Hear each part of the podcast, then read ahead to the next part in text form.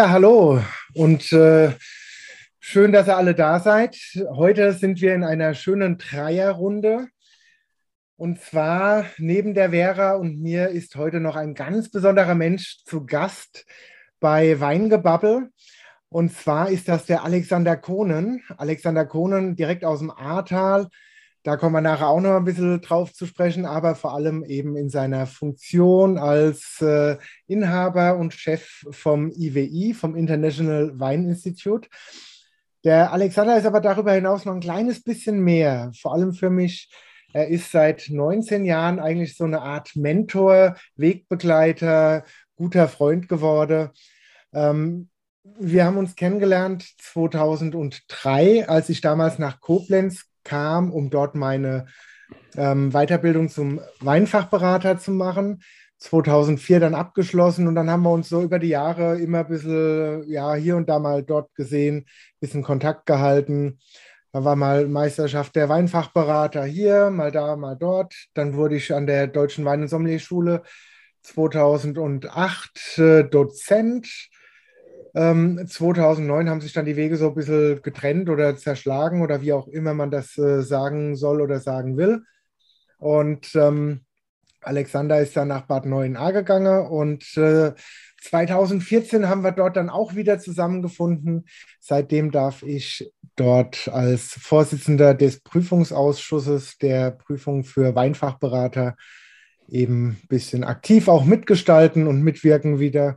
Das macht sehr viel Spaß und sehr viel Freude. Und an dieser Stelle schön, dass du da bist, Alexander. Hallo. Ja, einen recht schönen guten Abend und äh, lieber Alexander, liebe Vera, schön, dass ich heute Abend dabei sein darf. Ich freue mich sehr. Und ähm, ja, ich bin beeindruckt von den schönen Worten, die du gefunden hast. Vielen Dank dafür. Das ist ähm, manchmal ein sehr schönes Gefühl, aber auch ein bisschen komisch, wenn man so hervorgerufen wird. Und 19 Jahre, ist das schon so lange her? Sind wir schon tatsächlich so alt? Unglaublich. Aber ich sage ja, meine Haare werden immer weniger. Das muss damit zu tun haben. 2003 damals, überleg mal. Und 2004 ist das wunderschöne Foto hier entstanden, haben wir ja gerade schon äh, ein bisschen im Vorfeld äh, beim netten Vorplausch ein bisschen drüber unterhalten, den äh, Abschluss gemacht in Koblenz. Hier sogar extra heute Abend, ich weiß nicht, siehst du es in der Kamera? Ja, ich sehe es, natürlich sehe es. Davon gibt es nicht viele. Es ist wirklich eine absolute Rarität, diese IHK-Ausbildung, ja, wie soll man es ausdrücken, genossen zu haben, weil die IHK ja den IHK, Sommelier, äh, nicht mehr anbietet, was sehr schade ja, ist. Das stimmt allerdings, das stimmt. Und äh, es sind ja mittlerweile auch schon einige weniger geworden, wenn du so willst. Äh, ein paar haben sich schon zur Ruhe gesetzt, ein paar sind ins Ausland ausgewandert, haben sich ein Hotel gekauft ähm, und, und, und, und, und. Also wir sind eine kleine, äh, wenn man so will, kleine elitäre Gemeinschaft.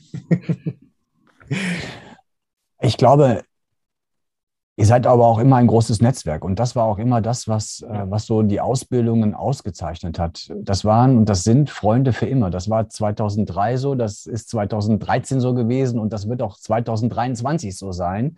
Absolut. Dass das eine eingeschworene Gemeinschaft immer ist, dass man sich gut versteht und das Besondere, dass man sich wirklich vernetzt und voneinander profitiert, mhm. freundschaftlich. Das ist immer cool. ja. ja. Also ich habe ja 2017 äh, meinen Weinfachberater gemacht, genau, und da habe ich dich ja auch kennenlernen dürfen. Und zu der Gemeinschaft muss ich echt sagen, das ist wirklich so. Also wenn wir uns sehen, ich habe jetzt noch Kontakte zu mehreren aus der Gruppe und äh, wir wollen jetzt auch dieses Jahr wieder ein Treffen machen, wo wir uns alle wieder sehen. Also es ist schon so, die Gemeinschaft, die sich daraus entwickelt, auch eben durch die Zeit zusammen, ähm, die ist unvergesslich. Und die Freundschaften, die es da gibt, das ist wirklich schön, ja. Ja, jetzt haben wir viel über die guten alten Zeiten gesprochen. Ähm, ich würde sagen, wir bringen mal den Fokus zu dem, was wir eigentlich machen wollten heute Abend hier, ein bisschen Weingebabbel. Und an der Stelle, Vera, du hast heute Abend aber trotz allem, auch wenn ich dir schon die große Begrüßung genommen habe, hast du die Aufgabe oder die große Ehre, deine berühmten drei Fragen zu stellen. Ja, aber hallo. die gehören ja wie immer dazu. Und jetzt fangen wir einfach mal an. Ähm, Alexander, stell dich doch mal vor. Wer und was bist du? Was machst du? Und genau, erzähl mal ein bisschen von dir. Ja, also ähm, 1964 geboren. Ich habe gerade überlegt, sage ich euch mein Geburtsdatum. Ich bin also ein Babyboomer, wenn ich das so sagen darf. Ähm, gebürtiger Niederrheiner. Ähm, habe eine Restaurantfachmann-Ausbildung gemacht in Mönchengladbach und eine Kochausbildung in Kassel. Das war 1984, müsst ihr euch vorstellen. Und da gab es zwei Sterne-Restaurants in Deutschland. 84 gab es erst zwei Ein-Sterne-Restaurants, ja. Und ich durfte bei Lutz Rudnicki im Prinzip meine Kochausbildung machen. Und ähm, ja, das waren so wirklich diese Ausbildungsjahre, die man sich wünscht. Viel gearbeitet, viel getrunken, viel Spaß gehabt. Und damals natürlich schon immer diese Affinität zu Wein. Und ähm, habe die klassischen Karriereschritte gemacht und bin dann irgendwann von der IHK Koblenz gefragt worden, ob ich, äh, nachdem ich eine Hotelmeisterabschlussprüfung gemacht habe, ob ich äh, im gastronomischen Bildungszentrum arbeiten möchte. Das ist eine Bildungsinstitution der IHK. Das GBZ ist wirklich deutschlandweit sehr bekannt. Habe dort tatsächlich 16 Jahre ähm, ja, mit, mit Leidenschaft gearbeitet. Die Deutsche Wein- und Sommelier-Schule mitgegründet. Ich hatte einen großen Protégé, das war der Hauptgeschäftsführer der IHK, der Herr Potschun, der, der mich in allem unterstützt hat, ähm, was äh, so an Geldmitteln zum Beispiel fehlte. Und ähm, Alex sagt es bei der Begrüßung auch schon, irgendwann ist man an einem Punkt, wo man sagt, macht man das jetzt bis zur Rente? Oder packt man noch mal etwas an, und zwar so, wie du es machen möchtest? Und 2009 wurde dieses wunderbare Gebäude hier fertiggestellt. Es gehört der Handwerkskammer. Und ähm, dann habe ich den Hauptgeschäftsführer gefragt, sag mal, hast du nicht ein kleines Büro für mich und kann ich da eine Konferenzräume mieten? Und er war total begeistert von meiner Idee. Ja, und seit 2009 gibt es das International Wine Institute. Und ähm, ja, bin da eigentlich sehr zufrieden mit der Arbeit, die ich tue. Ich habe zwei Töchter, 28 und 30 Jahre alt und bin jetzt in einer glücklichen Beziehung. Muss ich noch mehr sagen? Kann ich noch mehr sagen? Was, erzähl, was, was, was, was darf ich denn noch erzählen? das war doch mal für den Anfang schon gar nicht so schlecht. nee, das hört sich doch schön an. Und ähm, im Prinzip bist du ja auch, äh, begleitest du ja auch die Sommeliers. Ne? Also du führst die ran in ihrer Ausbildung so. Der Sommeliermacher. Genau. Also das hat schon ein bisschen Geschichte. Ich will jetzt hier nicht zu viel auf den Putz klopfen, ne? aber ich weiß nicht, ob ihr noch den Namen Guy Bonfa kennt. Ne, Guy Bonfa ja. und ich, wir waren lange Zeit in der Sommelier-Union. Wir beide waren von Anfang an für die Ausbildung tätig, der, der, der, der, der Eliteklasse der Sommeliers in, seitens der, der Sommelier-Union. Und ähm, wir haben Markus Del Monego, wir haben Thomas Sommer zu Europameisterschaften und Weltmeisterschaften begleitet. Ähm, wir haben das College äh, aufgebaut, natürlich in Zusammenarbeit mit dem damaligen Präsidenten, mit dem Bernd Glauben. Und als der Gideon gesagt hat, er tritt zurück, bin ich dann auch für vier Jahre noch in seine Fußstapfen getreten, bevor dann jetzt der Frank Kemmer übernommen hat. Ja, und der macht auch eine tolle Arbeit. Also ich war schon immer, wäre, um deine Frage zu beantworten, immer passionierter Sommelier-Ausbilder. Und diesen Spitznamen Sommelier-Macher, muss ich wirklich zugeben, der, den finde ich sehr, sehr schön, weil der einfach auch treffend ist. Ne? Also wir haben mal so durchgezählt, so 750 IHK-geprüfte Sommeliers sind dann schon irgendwie durch die beiden Institutionen gegangen, die ich dann damals leiten durfte oder heute noch leite. Und kennst du da noch viele davon oder äh, verliert sich das auch wieder oder kannst, erinnerst du dich doch noch so dran? Es, es gibt so, so Persönlichkeiten, die man einfach nicht vergisst. Das ist einfach mhm. so. Ne? Und damit ist man heute auch noch in Kontakt das Schlimme ist ja immer, dass die Teilnehmer dich ja wieder erkennen. Die wissen ja, dass ich Alexander bin und dann steht der vor mir oder die Dame steht dann vor mir und dann weiß ich sie nicht genau zuzuordnen. Dann braucht man immer so eine kleine Geschichte oder welche Klasse oder ein Jahr und dann äh, fällt mir das auch wieder ein. Aber alle Namen habe ich natürlich nicht mehr drin. Ähm, aber ähm, ich würde mal sagen, es gibt sehr, sehr viele, die auch mit uns gewachsen sind, ne? die dann halt in neue Positionen reingekommen sind, die ihre Mitarbeiter wieder schicken. Und so ist ähm, das Netzwerk, glaube ich, vom International Wine Institute oder von mir schon unglaublich groß geworden. Ja. Es ist halt doch auch eine kleine Branche, in der wir leben, ne? Ja. Jeder ja, kennt jeder, jeden. Jeder kennt jeden, wollte ich gerade auch sagen, Alex. Ja, und, und so viele Vorteile das immer mit sich bringt, ähm, es kann auch ein paar Nachteile mit sich bringen, ne? weil natürlich immer wieder irgendwelche Geschichten erzählt werden, die vielleicht gar nicht so dargestellt worden sind. Und da muss man auch immer sehr vorsichtig sein, wie man nach außen tritt. Aber es ist eine kleine Welt. In mhm. Australien, in Canberra, triffst du einen deiner ehemaligen Sommeliers und da fragst du dich, wie kommst du jetzt hierher? Ja, und ähm, das ist eine kleine Weinwelt, weil wir alle dieselben Interessen haben, weil wir selber auf der gleichen Riesling-Messe waren und es gehen nur Verrückte auf diese Canberra Riesling International Show. Das ist dann schon sehr, sehr beeindruckend, ja. Ja, das hört sich doch sehr schön an. Also, und ähm, kann dann jeder Sommelier werden oder gibt es da bestimmte Voraussetzungen dafür? Ja, jetzt gehen wir ja voll schon in die Tiefe hier, Vera. Ja, ich bin jetzt in, äh, interessiert, muss man ja sagen. Vielleicht will ich mich auch noch mal fortbilden, wer weiß. Wir, wir können das Ach, ja einmal kurz hinten anstellen und machen erstmal noch mit den drei Fragen weiter. Das können wir und, natürlich äh, gehen auch dann noch machen. zum Fachlichen. Ne? Dann fange ich doch gleich mal an. Was ist denn der erste Wein, den du jemals getrunken hast oder wo du sagst, der hat dich so fachiniert, dass du was mit Wein machen wolltest?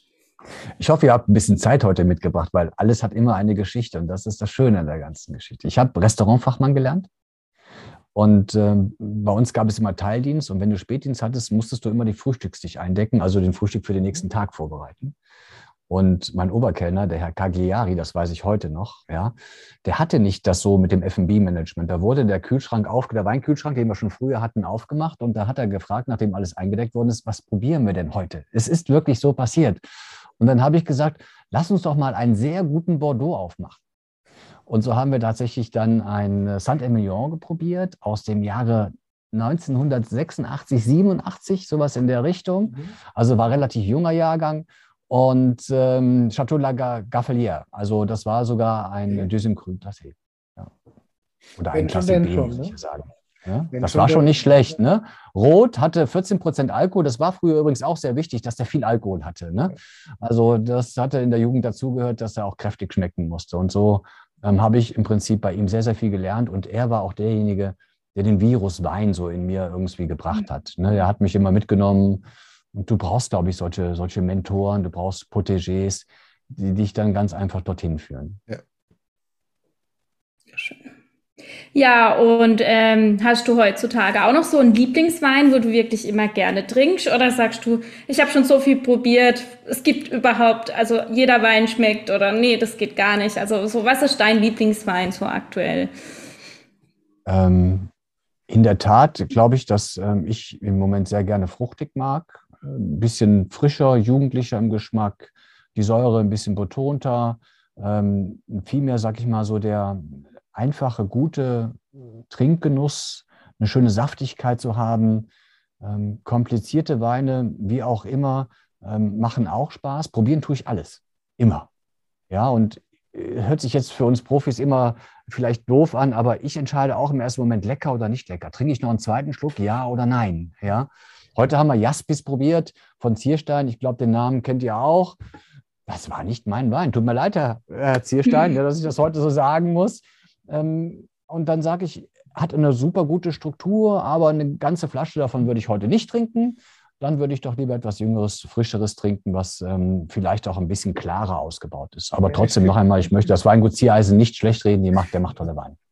Also ich persönlich, mir, mir, geht es oft genauso und auch mit äh, den Weinen von Ziereisen unter anderem zum Beispiel. Die kann ich probieren, kann sie beurteilen, kann sagen, ja, wow, grandios, toll gemacht und, und, und. Aber ähm, mir persönlich fehlt dann oft so ein bisschen der Spaß dabei, den Wein zu trinken. Ne? Und das ist auch was, was ich persönlich irgendwo sehr elementar empfinde. Ähm, der Wein muss auch Spaß machen zu trinken und nicht nur mit irgendeiner hochkarätigen Komplexität beeindrucken können. Ja, ja, und natürlich ist das immer eine große Ehre und Ehrfurcht, wenn du große Namen trinken darfst, ja, und große mhm. Jahrgänge in Vertikalproben trinken, das was ja wirklich eine ganz große Ausnahme ist. Aber ich selber stelle dann auch fest, dass ich gern dann 5, 6 CL trinke, ja, und dann auch mich weiter probiere. Aber ich dann auch wirklich, darf ich das sagen, satt bin, dass ich dann einfach sage, Mensch, großes Gefühl im Gaumen, überladend. Ja, aber Wein muss auch Spaß machen, sorry. Ja, muss ja, wenn es, wenn es um mir geht, dann muss es Spaß machen, dann möchte ich auch gerne mal einen Schluck trinken. Und das passiert bei den komplexen Weinen halt selten. Aber trotzdem ist natürlich die Wertschätzung immer sehr hoch. Ja, und jetzt die letzte Frage. Dann hast du mal die erste drei Fragerunde sozusagen überstanden. Wenn du, also wenn du ein Wein wärst, also was für ein Wein wärst du? Wie würdest du dich beschreiben? Jugendlich, knackig, frisch. ähm, dynamisch. Ähm, ja, mal Spaß beiseite. Ich sehe mich sicherlich noch nicht bei den großen alten Bordeaux möchte ich mich nicht sehen. Ich, ich bin aufgrund meines Alters sicherlich schon im Spätburgunderbereich angekommen, also nicht mehr bei den frischen jungen Sauvignon Blancs und Rieslingen dieser Welt. Äh, fühle mich sehr wohl in einem Barrikfass, umgeben von, von Wärme, von Kraft, äh, strahle die auch gerne nach außen auf oder aus und ähm, sehe mich aber lieber im Moment auch noch im Barrikfass selber und noch nicht auf der Flasche. Das dauert noch ein bisschen hoffentlich. Ja, da sind wir gespannt auf den Jahrgang.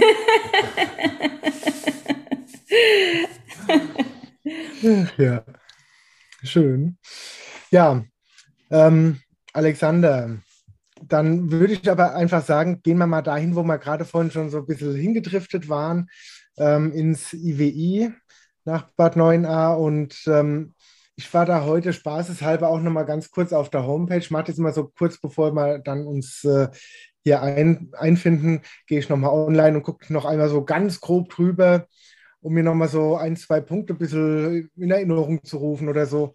Und äh, dann habe ich gesehen, was bietet denn der eigentlich so an, an Fortbildungen und Sommeliers mit den unterschiedlichen Abstufungen? Und da ist ja doch relativ viel im Angebot, im Portfolio. Ähm, du holst ja quasi dadurch auch wirklich die Leute ab am Tag nach der Ausbildung mit den ersten Gehversuchen ähm, rund ums Thema Wein ähm, und begleitest sie bis zur IHK-Prüfung. Ja. Kann man das so sagen? Finde find ich sehr, sehr gut. Also ich finde das auch heutzutage wichtig, dass wir Gastronomen, wir Restaurantfachleute uns professionalisieren. Ja, ich glaube, der Fachkräftemangel sorgt jetzt dafür, dass wir die große Chance haben, wenn wir eine Kompetenz dokumentieren können, dass wir dann auch wirklich ah, mehr Geld verdienen, vielleicht den Traumjob bekommen, den wir wirklich möchten und natürlich auch die Anerkennung in einem Restaurant. Und das ist nicht nur das Restaurant. Ich sag mal, früher hat man ja sehr darüber geschimpft, dass dieser Sommelier immer mehr Ausbreitungen findet, dass diese Berufsbezeichnung für alles genommen wird ich glaube, heute bin ich auch sehr dankbar dafür, dass wir, dass die, die IHK, die ja politisch hier agiert, das muss man ja klar und deutlich sagen, irgendwann gesagt hat, wir machen jetzt einen Sommelier für den Handel, spezialisiert für den Handel.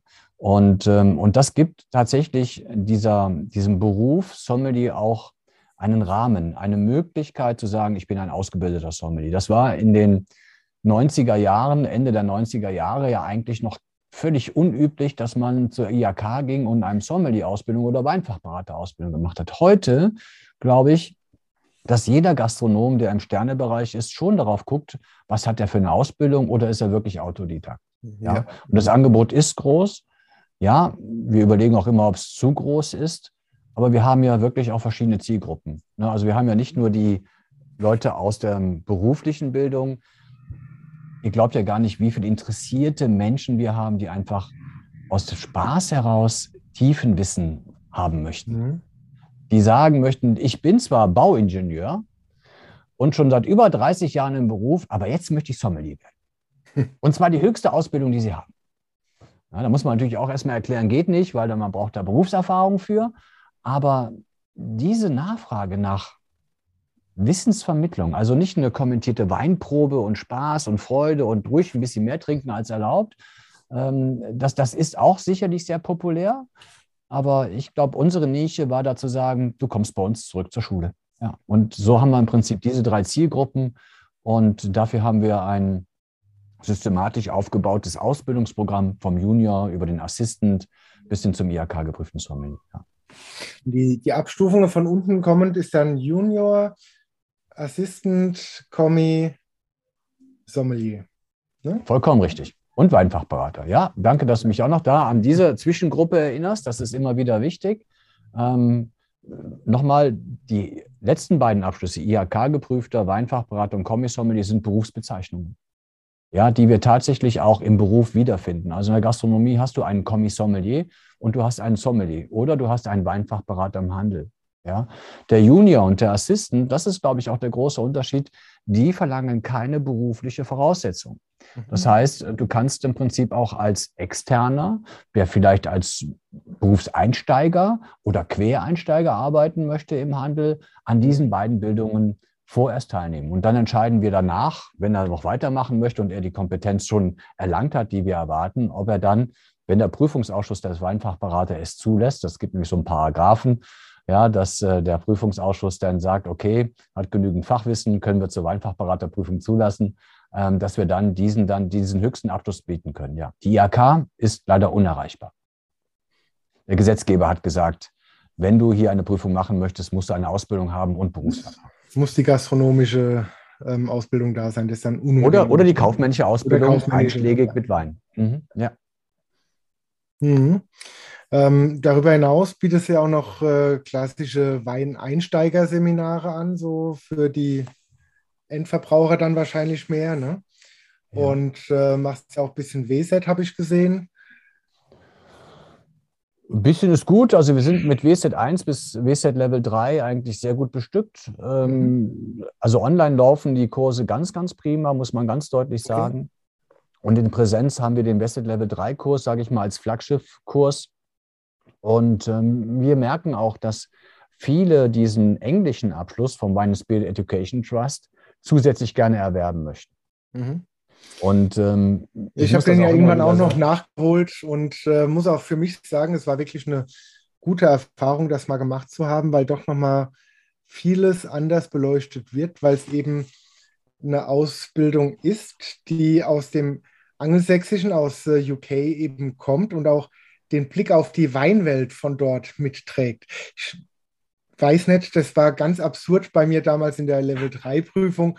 Da kamen Fragen in einem Umfang und in die Tiefe gehend zu Sherry, Port, Madeira und Dingen, wo ich einfach sage, okay, ich habe auch schon mal davon gehört, dass es sowas gibt, aber ich wüsste gar nicht, wo ich gucken sollte, wenn ich sowas in Deutschland kaufen wollte. Also ganz exotisch. Aber ähm, in den äh, UK eben ist es relativ normal. Da wird halt manches deutlich mehr konsumiert wie bei uns. Und dementsprechend spielt das da eine andere Rolle. Und einfach auch diese Fokusverschiebungen, die dann dort äh, von heute auf morgen da sind, das äh, ist schon nochmal eine Herausforderung, weil du musst dich auf viele Dinge komplett neu einstellen. Das ist schon gut. Und auch die Systematik des Verkostens, da finde ich ähm, ja auf eine gewisse Art und Weise sehr gelungen, auch wenn es anfangs sehr gewöhnungsbedürftig ist. Es ist halt der Fokus der Engländer und der ist international. Und unsere Kultur prägt uns mit dem Riesling. Und wir trinken jeden Tag Riesling. Und der Riesling ist für uns nicht in der Säure hoch. Der Riesling ist für uns, weil wir ihn regelmäßig trinken, Maximum Medium. Ja, aber wenn du diesen Riesling einen Engländer probieren lässt, dann sagt er, das kann man nicht trinken. Ja, das ist viel zu sauer. Und, und das muss man wirklich den Teilnehmern und Schülern immer wieder sagen, dass wir hier den internationalen Fokus haben. Ja, du hast recht. Mhm. Und äh, vom Prinzip her bietest du ja auch fast das ganze Spektrum an mit unterschiedlichen Modellen von Präsenzlehrgang über Online, über Blended und äh, auch mit Inhouse-Veranstaltungen ja. und Co. Ne?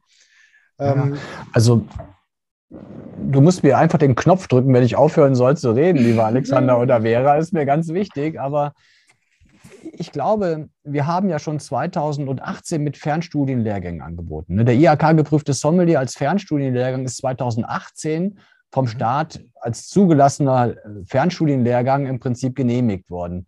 Und das hat uns jetzt in der Pandemie auch wirklich ich wollte gerade sagen, den Arsch gerettet. Sorry, dass ich das so ausdrücke, ja, weil das war natürlich für uns als Dienstleister die Pandemie einer der größten Schrecken, die wir haben konnten. Und wir konnten tatsächlich, weil wir die Erfahrung schon hatten, wie online funktioniert, natürlich ganz schnell dann mit neuen Online-Kursen anfangen.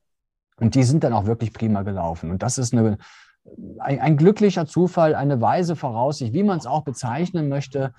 Ähm, heute sind wir sehr, sehr dankbar, dass wir naja, im Jahr so 600 bis 700 Leute online tätig in diesem IWI-Kreis haben. Ja, und wir haben lange nicht die Umsätze von 2019. Aber wir haben jetzt vor vier Wochen den IHK-geprüften Sommelier wieder gestartet, nur mit zehn Leuten, aber wir wollten unbedingt wieder in die Präsenz. Ja, und ähm, noch den letzten Blended Learning, also die Kombination zwischen Fernstudium und einer hohen Präsenzzeit. Ähm, das machen wir jetzt mit dem Weinfachberater und mit dem Kommissommelier zum Beispiel, wo auch zu Hause Vested Level 3 richtig stark gelernt werden muss. Ähm, das ist natürlich auch immer eine, eine für mich besondere Herausforderung, weil es ein bisschen länger dauert in der Ausbildung, die Leute zu motivieren, am Ball zu bleiben. Okay. Und äh, was hast du noch so geplant für die nächsten Jahre? Nochmal was draufsetzen, nochmal erweitern oder? Ach so, unter uns. Kriegt ja keiner mit. Ne? Nein, das bleibt alles hier unter uns. Ja. Also wir wollen hin zur klassischen Restaurantausbildung. Wir wollen Aushilfen, wir wollen Restaurantleuten, wir wollen Gastronomen das kleine Einmaleins im Restaurant mitbringen. Also weg von der Weinszene hin zur Gastronomie mhm. und, und sagen, wir brauchen Fachkräfte. Wir brauchen keine Teller-Taxis, wir brauchen Fachkräfte. Ja. Und diese Fachkräfte können auch aus allen europäischen oder aus allen Ländern der Welt kommen. Und äh, man braucht vielleicht noch nicht mal so die deutsche Sprache. Ich glaube, diesen Schritt müssen wir gehen. Ja. Aber Sie müssen wissen, wie man drei Teller trägt. Sie müssen wissen, wie man einen Weinservice macht. Sie müssen wissen, wie man eindeckt. Sie müssen wissen, wie die deutsche Kultur ist. Und ähm, wir, das, was uns auch sehr wichtig ist, das ist nichts vom Arbeitsamt gestaltetes oder, sage ich mal, finanziertes, sondern wir wollen hier wirklich auf einer exklusiven Art und Weise Service am Gast trainieren. Und äh, da arbeiten wir jetzt seit über sieben Monaten dran und glauben auch, dass das ein, ein, ein Projekt der Zukunft sein wird. Ja. Aber das wir ist, haben, glaube ich, auch wirklich was, was jetzt zu der aktuellen Situation mit Corona und Co ähm, wo ja doch sehr viele Leute aus der Gastronomie abgewandert sind, ähm, was der ganzen Branche sehr gut tut, wenn da mal ein bisschen mehr Professionalität wieder zurückkommt, ähm, wenn dadurch auch qualifizierte Leute da sind, die dann einen vernünftigen Job wieder machen. Davon profitiert die Branche dann mit Sicherheit. Aber das ist nichts, was von heute auf morgen geht. Das brauche ich dir nicht zu erzählen. Ne? Ja. Aber ja. ich denke, da gibt es schon auch viele, die froh und dankbar sind, wenn sie da ja, von irgendwoher auch Unterstützung erfahren. Ne? Lass mich ruhig ein bisschen kritisch sein, Alex. Ich finde, das ist einfach wichtig. Wir müssen manchmal auch polarisieren. Mhm. Die Branche Gastronomie krankt. Und das nicht erst seit zwei Jahren, sondern die krankt schon seit 20 Jahren. Die Anerkennung für einen guten Restaurantfachmann, für einen Maître, wird mit 3600 Euro brutto bedient ja, der dann wirklich äh, fünfeinhalb Tage die Woche arbeitet, in mhm. zwei Schichten arbeitet, der nie weiß, wann er nächste Woche frei hat. Und der Appell an alle Arbeitgeber ist, wenn du wirklich einen richtig guten Mitarbeiter möchtest, dann musst du dich für ihn einsetzen. Ja. ja, du musst ihn weiterbilden, du musst ihn gut bezahlen und du musst ihm auch eine gewisse Freiheit geben, ähm, sein Familienleben zu leben. Und wenn Sie das wollte nicht gerade sagen, das ist was, das höre ich bei sehr vielen qualifizierten Leuten, wenn ich mich so mit den Leuten unterhalte.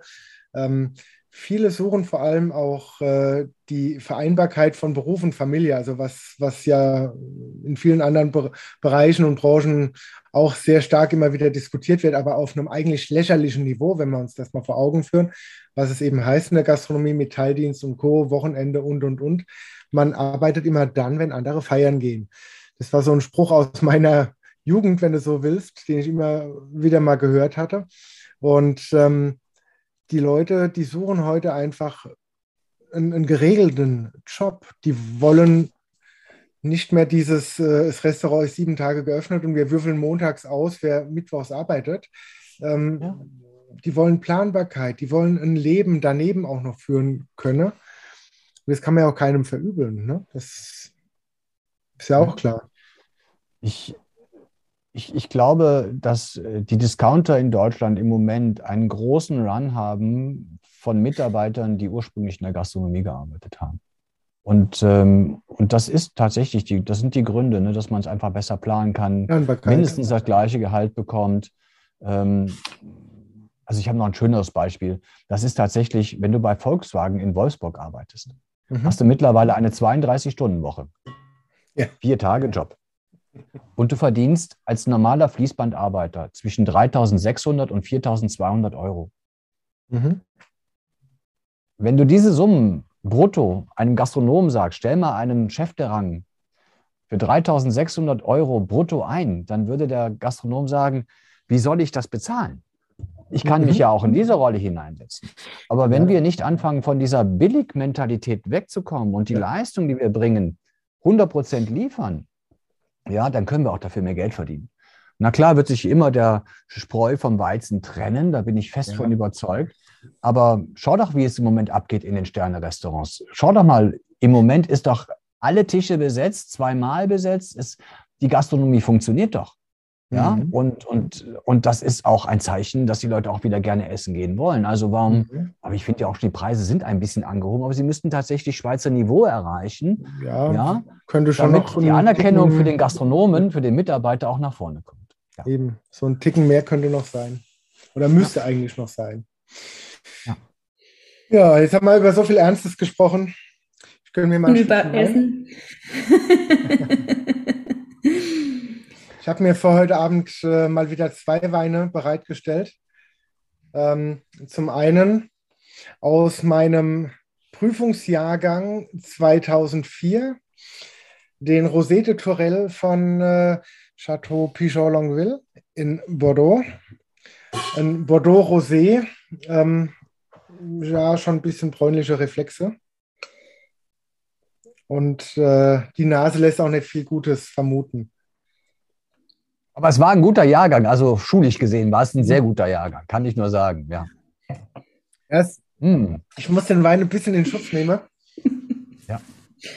Der Kork war das größte Problem. Ah, okay. Gut, das ist ja, ja, ja. ja, Alex, was hast du denn Gutes im Glas? Oh, ich habe gar nichts mehr im Glas, aber ich kann euch gerne zeigen, was ich mir vorbereitet habe. Das ist etwas, was ich sehr gerne mag. Ähm, ich zeige das mal mit einer anderen Kamera. Da seht ihr einen ähm, vom Weingut Burggarten, ein Grauburgunder. Und das ist schon der Jahrgang 2021, wie ihr seht. Und äh, das ist ein, ein einfacher, unkomplizierter ähm, Grauburgunder, schön fruchtig, hat eine sehr interessante Nase nach Melone, nach Pfirsich. Das gefällt mir schon richtig, richtig gut am Gaumen. Für einen Grauburgunder relativ früh gelesen, ein bisschen Säure mit drin. Ja, unkomplizierter, leckerer Genuss. Und ähm, wenn du mich fragst, was würdest du dazu essen? Eigentlich nicht viel, ich trinke den lieber. ja, es ist einfach dafür da. Wenn man essen müsste, geht natürlich immer etwas. Ich bin bei Jakobsmuscheln vielleicht. So ein Tatar von der Jakobsmuschel ist vielleicht ein bisschen hochwertig. Wir können es auch ein bisschen einfacher machen. Garnelenspieß so ein bisschen, sowas in der Richtung. Aber das ist genau das, was ich äh, im Moment gerne trinke. Unkomplizierte äh, Weine mit viel Geschmack und guten Nachhalt. Was trinkst du denn? Ich? Hast, ich du, hast, du, hast du überhaupt was vorbereitet? Hast du auch einen Wein? Der Alex hat ja gesagt, er hat sich heute nicht vorbereitet, von wegen. Ähm, ja, ich habe auch was, ähm, und zwar aus der Südsteiermark, und zwar ein Sauvignon Blanc vom Sauvignon Blanc Macher. Das habe ich nämlich gesehen. Ich habe vorhin auch auf der Internetseite geguckt und ich fand das so passend. Sommelier-Macher, Sauvignon Blanc Macher, passt irgendwie. Und äh, vom Scoff Original. Und zwar ein 2018er. Und ähm, ja, wunderbar frisch noch, schöne Säure, richtig lecker. Also ähm, auch eine wahnsinnige Frucht und macht da wirklich noch Lust auf mehr. Und ich würde ihn jetzt beispielsweise zum Ziegenkäse kombinieren. Genau. Ja. Das hört sich richtig gut an. Sehr schön. Ja, ich habe äh, zum Glück ja noch einen zweiten Wein in petto. Und äh, der hat auch keinen Kork. Sehr zu meiner Freude. Das ist aus der Pfalz ein 2020er Riesling Trocken Gimmeldinger Kapellenberg vom Weingut Schwarztrauber. Das ist ein äh, Biobetrieb in Neustadt und äh, ja, auch jemand, den ich jetzt seit vielen Jahren schon kenne, macht äh, ganz tolle Weine und hier so eine richtig schöne klassische rassig Säure geprägte Riesling eben aus der Pfalz.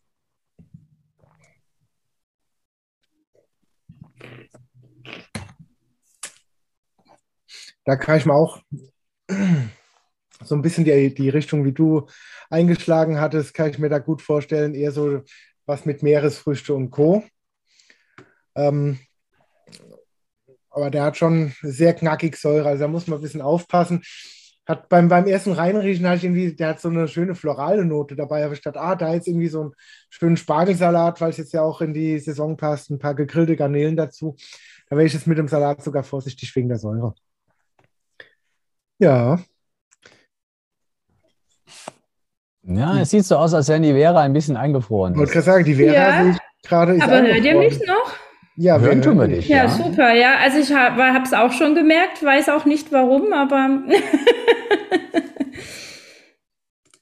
mach, mach einmal dein äh, Video vielleicht nochmal neu an, vielleicht funktioniert es dann. Hm, Moment. Ja, Alexander, was mich bei dir aber immer so begeistert, du hast ja diesen, äh, ja, diesen Vorteil irgendwo, dass du immer mit der IHK oder mit der Handwerkskammer immer eine Kammer im Hintergrund auch hast, äh, die das Ganze so ein bisschen unterstützt und äh, gefördert hat, ähm, dass du auch in dem Sinn zielstrebig nach vorne arbeiten konntest. Aber das machst du immer mit einer wahnsinnigen Energie. Woher kommt diese Energie? Woher kommt diese Leidenschaft? Ähm, wirklich äh, so aktiv in dieser Bildungsbranche zu sein und äh, ja, die Leute da zu begleiten. Da gehört ja doch viel Leidenschaft auch mit dazu. Ja, also es ist ja nun mal ein sehr außergewöhnliches, tolles Erzeugnis. Das muss man klar und mhm. deutlich sagen. Wein ist so einzigartig, Wein ist so vielfältig. Wein hat ähm, einen unwahrscheinlich großen, sag ich mal, Türöffner in der weiten Welt, wenn du ein Glas Wein in der Hand hast, da kannst du sofort zu jemand anderes mit einem Glas Wein hingehen und du kannst dich im Prinzip miteinander äh, kommunizieren. Hat natürlich so ein bisschen auch, ja, wie soll ich sagen, vielleicht eine Charaktereigenschaft. Ich bin halt auch ein kommunikativer Mensch. Ich, ich mag viele Menschen kennenlernen, mag mich austauschen und ähm, bin halt auch einer, der naja, es hört sich jetzt wieder abgedroschen an, aber ich habe das wirklich von der Pike auf noch gelernt. Mhm. Ja, und ich sehe ganz einfach, dass ich damals ganz anders ausgebildet worden bin als die Köche und die Restaurantfachleute als heute. Ja. Ich sehe es auch, sorry, wieder ein bisschen Kritik, dass die Gastronomen nicht mehr die Möglichkeit haben und vielleicht auch selber nicht mehr das Wissen haben, wie eine fundierte Ausbildung für einen Restaurantfachmann vielleicht aussehen könnte. Mhm. Und ich glaube, was mich wirklich antreibt, ist auch hier die Motivation die, der beruflichen Fortbildung. Also Menschen, die einen eigenen Impuls haben, zu sagen, da will ich jetzt mehr wissen. Ja, und ähm, auch das ist, glaube ich, wichtig. Ich habe auch ein unglaublich äh, fideles Team. Ich habe immer junge Menschen um mich herum und die, die spornen an und die geben einen den Input, ähm, aktiv zu sein. Ähm, und ähm, ich glaube, das Hauptargument ist, es macht einfach großen Spaß. Es macht wirklich großen Spaß, dabei zu sein. Mhm. Ja. ja, aber ich glaube, äh, hast ja gerade auch dein Team mal so ein bisschen in den Vordergrund gestellt. Das fand ich ganz schön, weil es gehört natürlich ein bisschen mehr dazu, wie nur so ein Alexander Kohnen, um äh, sowas wie das International Wine Institute zu machen. Und ähm, ich kenne dein Team ja doch schon einige Jahre mittlerweile und kann nur sagen, da hast du wirklich auch ein tolles Team. Ähm, es war für mich eine ganz spannende Zeit jetzt in äh, den letzten, weiß gar nicht, neun, acht Monaten, ähm, wenn ich mal angerufen habe und äh, egal, wen ich dran habe, ähm, immer auch mal zwei, drei Sätze privat gewechselt, weil äh, ja, ihr kommt ja auch alle mehr oder minder direkt aus äh, Bad Neuenahr, aus dem Ahrtal und habt da ja auch letztes Jahr im Juli ähm, ja, eine, eine, ganz schreckliche Flut ja erlebt. Ähm, und da war es für mich auch ganz schön, mit den Leuten zwischendurch mich dann mal so ein bisschen zu unterhalten und eben mal auch reinzuhören, wie, wie geht es euch gerade, wie ist es denn zu Hause? Ne? Ähm, wie ist denn jetzt aktuell eigentlich so der Stand in Bad Neuenahr? Geht es ein bisschen vorwärts? Äh, ist mittlerweile auch von dieser ganzen äh, Hilfs- und Spendenaktion, ist da was angekommen? Ähm, ist da Be Bewegung drin, nicht nur in der Weinbranche, also nicht nur bei den Weingütern, sondern auch bei der normalen Bevölkerung. Läuft ja. da was? Ja, also ich, ist, also sagen wir erstmal in Bad Neuna oder im Ahrtal, und wir reden hier wirklich nur, das ist ja nun das Ahrtal, wo halt der Fluss Ahr im Prinzip die Dörfer begleitet, ähm, waren es wirklich verheerende, verheerende Katastrophe, die da einfach entstanden ist. Ähm, kaum zu glauben, dass ähm, mehr als 60 Prozent aller Eigentumsbesitzer nicht elementarversichert waren. Das heißt also, alle Flutschäden müssen selber getragen werden, bis der Staat, und das finde ich sehr wichtig, bis der Staat gesagt hat, wir helfen euch. Ihr könnt bis zu 80 Prozent eures Schadens vom Staat ohne eine Leistung zu bekommen, von uns erstattet bekommen. Das ist schon ein, ein unglaubliches Solidaritäts- Gespräch oder eine unglaubliche Solidaritätsaussage, lasst es mich so ausdrücken, was äh, die deutsche Bundesregierung oder das Land Rheinland-Pfalz hier getätigt hat. Das Problem, was da natürlich jetzt gerade entsteht, ist, ja, vielen Dank, ist natürlich, dass auch der Staat wissen muss, wo er sein Geld ausgibt. Das heißt, es gibt Anträge für den Wiederaufbau, die gibt es eine eigenständige Behörde dafür, die das im Prinzip prüfen muss. Okay. Und ohne einen Sachverständigen geht so eine Prüfung überhaupt nicht. Und dann versuch mal, das ist ja auch einfach beeindruckend, 42.000 Menschen sind im Moment noch ohne eigen, nicht in ihren eigenen Wohnungen zurück.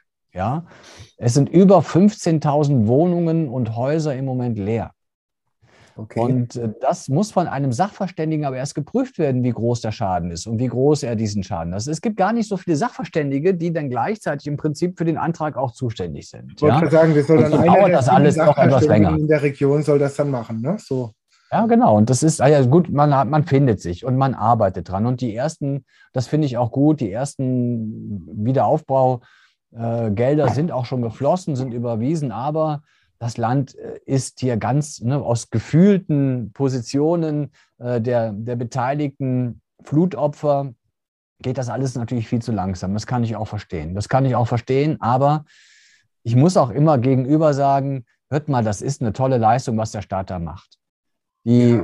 die enorme Geldhilfe, die ja während oder nach der Flut gekommen ist, für die Winzer, für die Einwohner. Ich bin ja selber auch bei den Rotarien aktiv. Stellt euch vor, wir haben weltweit über 2,8 Millionen Euro Geld bekommen. Weltweit, aus allen Städten der Welt. Und äh, wir, wir Rotarier haben also sofort das Geld in die Hand genommen und haben über 800.000 Euro an den direkt betroffenen Familien bar ausbezahlt. Mhm. Ja, wir brauchten natürlich dann auch danach die Dokumentation, aber so haben wir gleich am Anfang geholfen und heute bauen wir neue Spielplätze Heute unterstützen wir Kindergärten und Schulen mit den Rotarien und das sind nur die Rotarier. Es gibt die Lions. Also ich möchte behaupten, dass man immer Geld nötig hat, aber es ist genügend Geld da, um einen guten Wiederaufbau ähm, anzuschieben. Und äh, ich glaube auch, dass in zehn Jahren das Ahrtal besser aufgestellt sein wird als je zuvor. Aber wir müssen uns alle bewusst werden und wir müssen uns bewusst sein, in den nächsten fünf bis sechs Jahren ist Tourismus an der A zwiespältig. Ja, das kann ich mir gut vorstellen. Ich meine, wenn man die Bilder von damals noch vor Augen hat, ähm, das wäre vermessen davon auszugehen, dass man da dieses Jahr im Sommer schon Urlaub machen könnte, also sei nie was geschehen. Ne? Ähm, das braucht eben seine Zeit. Ne? Tagestourismus wird gut gehen. Ne? Die Weinberge sind toll, das macht richtig Spaß und ja. man kann da sicherlich viel machen. Aber so viel wie ich weiß, haben wir im Moment drei Hotels, die offen sind. Mhm. Ja, und, und eine Jugendherberge. Und die Jugendherberge ist als, als einzige, sage ich mal, in Bad Neuenahr stämmiges Hotel, es gibt noch ein zweites, ähm, sind die regelmäßig ausgebucht. Ja? Und ähm, es wird auch noch in dieses Jahr, also Dorinth und Steigenberger haben gesagt, dass sie nächstes Jahr im Juli wieder am Start sind. Nur damit man so ein bisschen ein Verhältnis ja. hat. Das äh, ist sportlich, ne? trotz allem noch. Wenn du mal überlegst, äh, was da alles gemacht werden muss in den Häusern, ja, also wenn man die Wirtschaftskraft dieser beiden Hotels sieht, ne? also ihr müsst ja mal vorstellen, das sind, ich glaube, das Steigenberger hat so 300 und das Dorinth 350 Zimmer. alleine die Tagungskapazität, diese Wirtschaftskraft der Tagungskapazitäten, die sie gehabt haben. Ja, das heißt, es waren ja unglaublich viele Unternehmen, die dort Kongresse abgehalten haben, Tagungsseminare abgehalten, Übernachtungen geliefert haben, in der Stadt einkaufen gewesen sind, noch woanders ein Bierchen getrunken haben. Also das fehlt alles in den nächsten mhm. Jahren und ähm, wir müssen also wirklich gucken, dass der Einzelhandel und auch die Gastronomie, die sich jetzt wieder aufbaut, auch wirklich, sage ich mal, ähm, gut am Leben bleibt, so dass wir Einwohner wieder in der Stadt einkaufen gehen müssen. Ja. ja. aber auch so ein bisschen der Appell eben nicht nur an die Einwohner, sondern auch an alle, die in halbwegs Fahrnähe wohnen, ähm, bevor man im Sommer nicht weiß, was man machen soll, einfach mal einen Tagesausflug irgendwie nach äh, Bad Neuenahr machen mal durch die Stadt schlendern, ein Eis essen, eine Pizza essen. Das sind Kleinigkeiten, die man sonst auch machen würde, aber man kann einfach helfen damit. Ne? Ja. ja, also Tagestourismus ist insofern wirklich interessant, um halt wirklich den Einzelhandel und die Gastronomie auch wirklich dann zu unterstützen. Ja. Gerade, gerade fürs Kleingewerbe ist es mit Sicherheit wichtig. Sehr wichtig. Ja. Ne? Ja, ja, da hoffen wir mal, dass das alles äh, sich wieder in dem Sinn zum Gute entwickelt und äh, ja, in hoffentlich nicht zehn Jahren, sondern schon ein bisschen früher das Ahrtal nicht nur in alter Pracht erstrahlt, sondern uns alle überwältigt mit dem, was nach dem Wiederaufbau da Neues entstanden ist, anderes entstanden ist.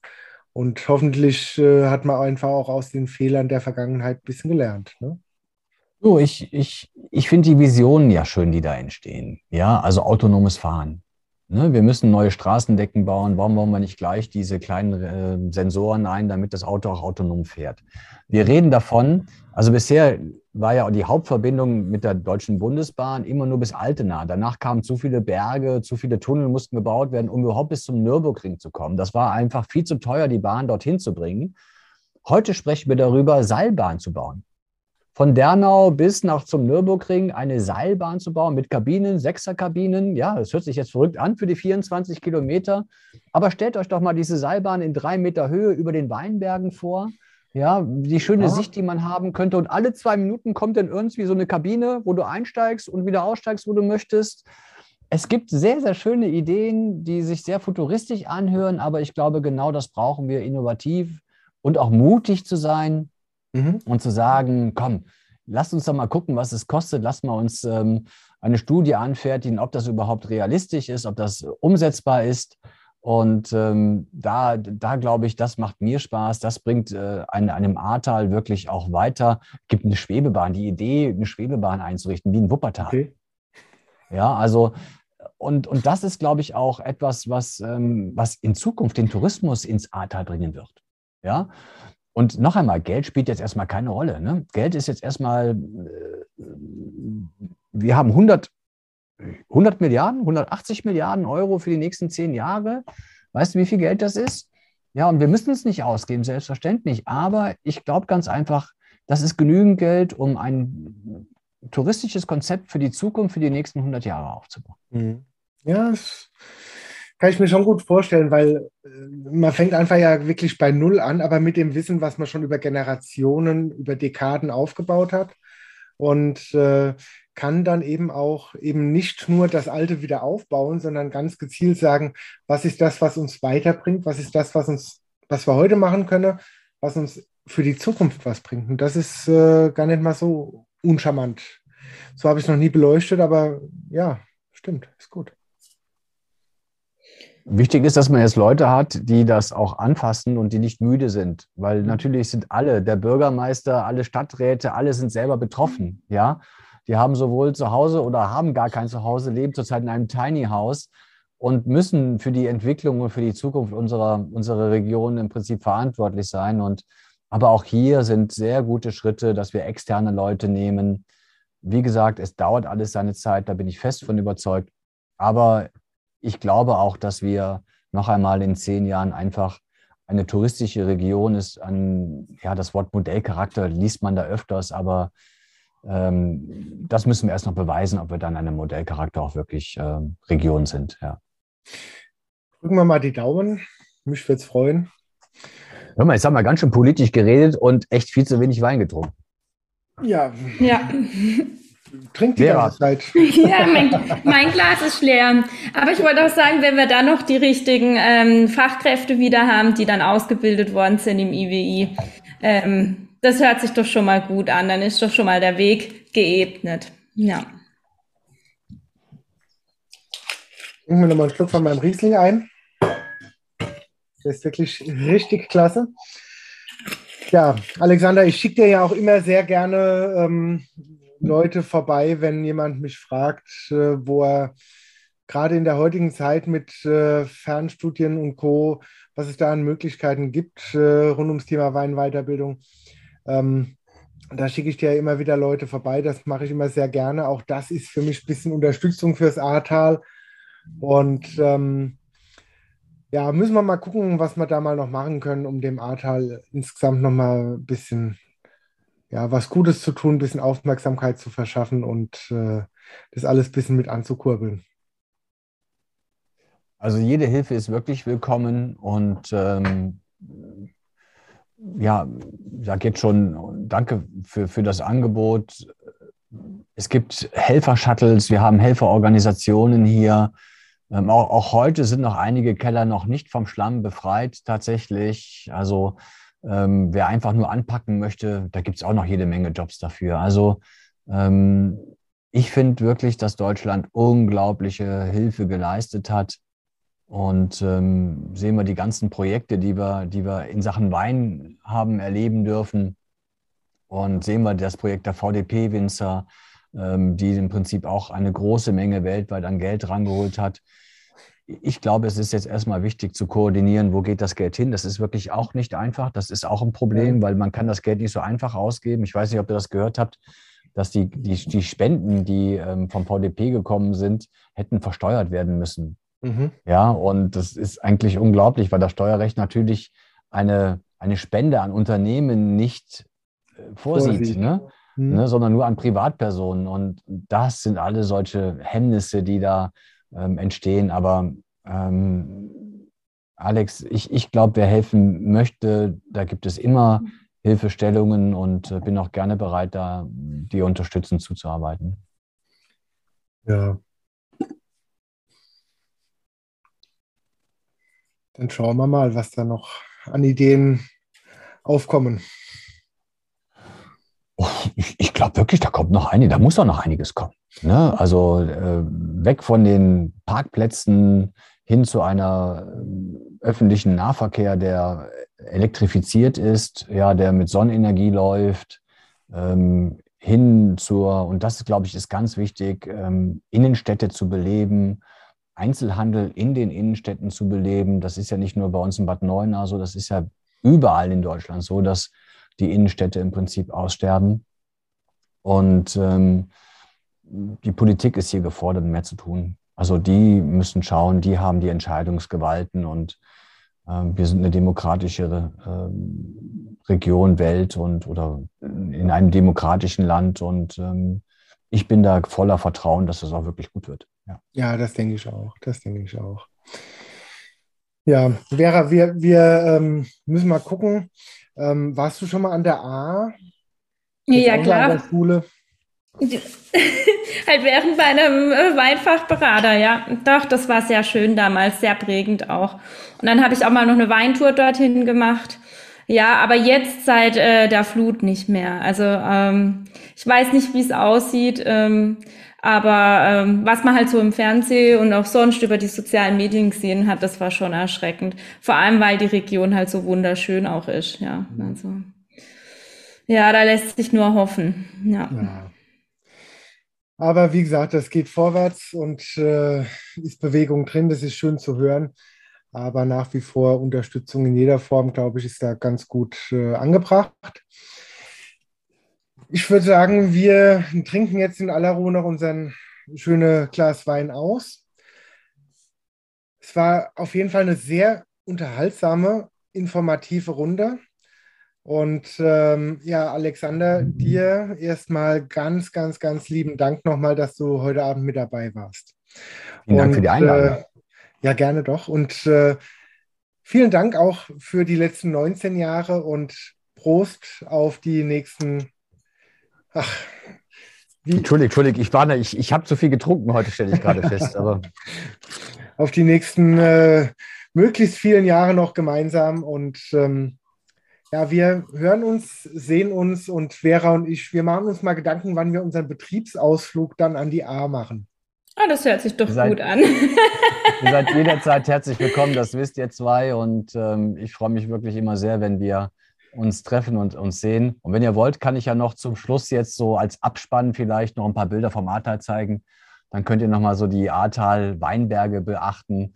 Und das wäre vielleicht ein schöner Ausgang. Ich weiß nicht, es ist jetzt spontan, ob, er, ob der Ja, schmeißt es einfach mal gerne. an. Ja. Und dann äh, können unsere Zuschauer da einfach nochmal einen Blick aufs Ahrtal werfen. Und äh, es war ein schöner gemeinsamer Abend. Bis demnächst mal. Ich sage dann auch schon Tschüss, weil man mich da nicht mehr sieht, glaube ich. Und äh, ja, ich, ich gebe einfach mal den Film rüber und ihr müsstet ihn sehen. Ja. Ist das der, der Rotweinwanderweg eigentlich, den man da so sieht? Vollkommen richtig. Ne? Wir sind Ach. hier im Prinzip auf dem Rotweinwanderweg unterwegs. Das ist Maischoss, das sind mhm. die Steillagen von Maischoss. Und da seht ihr auch die kleinen Terrassen, Schieferboden. Das ist Ahrweiler. Ja, unten links ist meine Institution, das ist der Arbeiter Rosenthal, eine Südwestlage. Ja, dann fliegen wir von hier aus auch wieder nach Dernau. Und ähm, eine wunderbare kleine ja, Weinstadt, sage ich mal, der Dernauer Fahrwegen hat. Übrigens die Dame mit dem roten ähm, Rucksack, das ist die ehemalige Weinkönigin, die Eva Lanzerath, die dort äh, durch diese, das ist die Recher, der Recher Herrenberg, auch ganz kleine Schieferverwitterungsboden, 100% Spätburgunder. Und hier sind wir nochmal so die letzten Sekunden im Arbeiter Rosenthal direkt an unserer Schule. Mhm. Ja. Einfach schön, ne? Ja, also es ist, ähm, zup, da bin ich wieder, ähm, es ist wirklich, auch jetzt, auch nach der Flut, in den Weinbergen lohnt es sich, wenn es wieder etwas warmer wird, ähm, ähm, doch ähm, mal wieder vorbeizuschauen. Und Vegetation bei uns, wir sind relativ hinten. Ihr im Baden seid da schon ein bisschen weiter. Wir haben so ein bisschen Frost bekommen habe das mitgekriegt, so vor, vor einer Woche war es dann noch mal richtig kühl. Mhm. Und ähm, ja, also ich bin aber sicher, es wird ein guter Jahrgang. Die Winzer werden sich freuen, müssen sich freuen, weil sie haben so gut wie nichts im Keller. Ja, das glaube ich. In dem Sinn, hoffen wir mal, dass es einen guten Jahrgang gibt. Genau, vielen Dank nochmal und genau. euch allen ja. noch einen schönen Abend, würde ich sagen. Wir hören und sehen uns. Bis dann. Genau. Ja, tschüss zusammen. Ciao. Ciao. Tschüss.